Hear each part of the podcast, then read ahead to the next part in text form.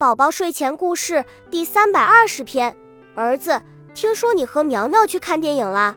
是呀，我带他去看最新的奥特曼剧场版。苗苗妈妈说你给他讲了一晚上的奥特曼。小怪兽沉默。怪兽妈妈犹豫着轻声说：“儿子，我知道你很喜欢这份工作，不过下班以后你也可以做点别的，好玩的东西很多呀。”好的，妈妈。小怪兽很乖的答应。在怪兽妈妈关上房门的那一刻，小怪兽轻轻嘟囔了一句：“可是我的心不会下班呀。”